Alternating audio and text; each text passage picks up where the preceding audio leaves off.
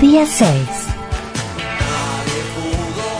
La pausa de cada sábado. Por FM Conectar, de 15 a 18. Día 6.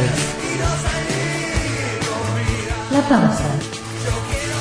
Con Gaby Tichman y el Loco Iruela.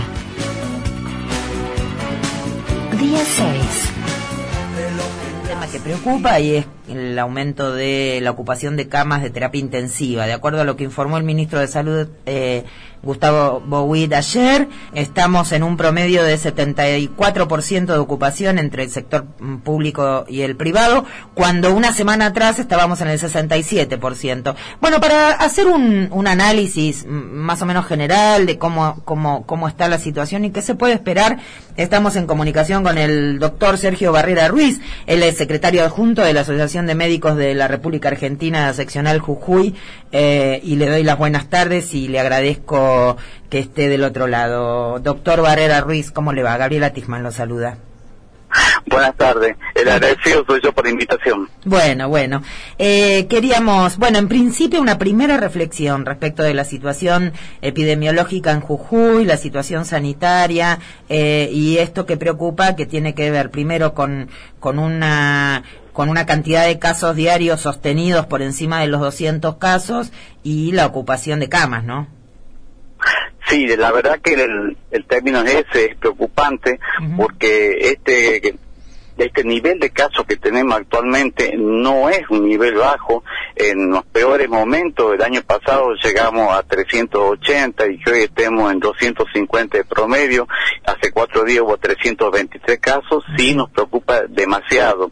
Aparte hay un relevamiento hecho por la Sociedad Argentina de Terapia Intensiva en cual la ocupación de camas de unidades críticas es del 90% y según este el referente, el doctor Escaro, que es de las clínicas privadas, ellos tienen una ocupación de camas críticas del 95%, que serían otros números que lo que están manejando. Ajá. ¿Y por qué se da esa diferencia en los números? Digo, la cantidad de camas es una y la cantidad de personas eh, ocupándolas es la misma, debería. ¿Por qué el gobierno da otros números? Eh, quizás porque están considerando este, en ese mundo de camas críticas, camas que, por ejemplo, como bien explicó Sociedad Argentina de Terapia Intensiva, que no es solamente tener una cama disponible, sino una cama disponible con disponibilidad de oxígeno, con personal entrenado y con un número suficiente de médicos capacitados para controlar ese número de camas. Claro. Yo puedo tener, decir, tengo, me sobran 500 camas, sí, pero son camas con un colchón, pero que no tienen todo, todo el equipo de salud que tiene que tener para estar esa cama, decir, es unidad de terapia intensiva. Claro. Doctor Barrera Ruiz, uno de los temas que también, bueno, despiertan preguntas, preguntas que no se pueden hacer directamente al, al gobernador ni al ministro porque en los informes del COE no se permite la entrada a la prensa y tampoco reciben eh, consultas, eh, tiene que ver con la, bueno, la, la decisión del, del gobierno de no, no, no hacer nada respecto de las medidas restrictivas y mantener las cosas como están hasta ahora, que se restringe la circulación entre la 1 y la 6, que se restringen los encuentros en las casas hasta 10 personas y no mucho más además de los protocolos. ¿Cuál es su opinión respecto de esto? ¿Usted cree que deberían tomarse algunas medidas? Sí, yo creo que ya hace por lo menos un mes, cuando, cuando duplicamos el número de casos diarios, habría que haberse tomado otras medidas, o por lo menos dar marcha atrás con alguna medida. O sea, Sí. eh, no este domingo, el domingo 27 de junio tenemos una convocatoria a elecciones, o sea Sí. que en pleno este, amesetamiento alto de casos y con, por ejemplo, 28 docentes fallecidos el día de hoy, convocar a 500 mil jujeños para que vayan a votar, me parece por lo menos descabellado o quizás insensible o improvisado, pero estas elecciones no no parecen ir con el contexto que el gobernador siempre dice que acompaña las decisiones de nación, pero la verdad él se maneja según sus criterios.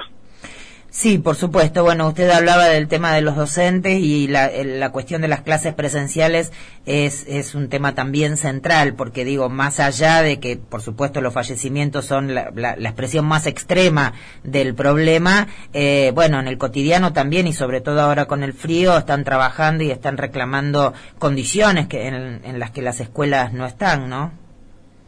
Seguramente el, sector docente está totalmente preocupado, este, se los ha autoconvocado, muchos grupos, porque ven fallecer, a, como, como bien decía, este, para unos serán números, pero para ellos son sus compañeros, compañeros que compartieron toda una vida de trabajo y que ven que ahora ya un aula queda vacía de un docente, para ellos es muy preocupante. Así que es todo un tema para dar por separado seguramente. Eh, no quiero dejar pasar, doctor Barrera Ruiz, y contarle a la audiencia, si no lo saben, que además usted está este, postulándose como candidato a concejal de Palpalá por el Frente Todos por Jujuy. ¿Qué es lo que lo llevó a decidirse a, bueno, a, entrar en esta en esta arena de la representación legislativa en el Consejo Deliberante de Palpalá? Cuéntenos. Bueno, fundamentalmente este, la vocación del servicio que tiene todo médico. Pero segundo, eh, ha sido eh, cuando habla la comunidad médica parece que la clase política no, nos escucha. Eh, acá en Jujuy especialmente, entonces yo digo, dejar de ser Sergio siempre el que se y que se opone con la medida y de todo el frente, porque el frente eh, tiene muchísimos equipos de salud que lo está integrando, y todo los detalles internacionales, como el doctor Raimundey, es, es un frente con muchísima capacidad para dar y para ofrecer soluciones y alternativas o estrategias, y no es, no es escuchado, entonces, incluso aquí en la ciudad de Papalá, entonces creo que uno también tiene que inmiscuirse y decir, no, es importante también estar a la hora de la toma de decisiones, no quejarse cuando se toman las incorrectas. está bien. Para ir cerrando, doctor Barrera Ruiz, eh, San Salvador de Jujuy y Palpalá son, es la zona, digamos, la región de la provincia más afectada por la, por, por la pandemia en este momento, con la mayor cantidad de casos. ¿Cuál es la situación puntual en Palpalá?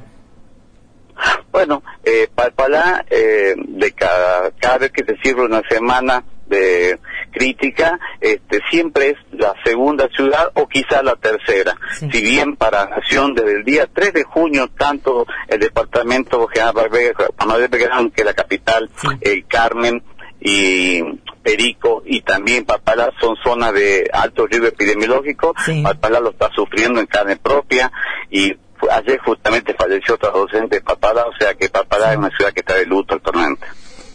Doctor Barrera Ruiz, le agradezco mucho esta comunicación y bueno, esperemos que esperemos que mejoren las cosas y le deseo suerte para el domingo. Bueno, muchísimas gracias. Gracias. ¿eh? Gracias.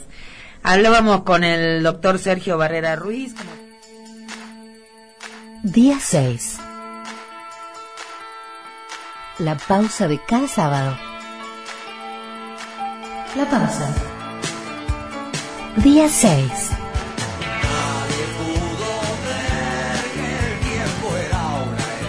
Por FM Conectar de 15 a 18. Día 6.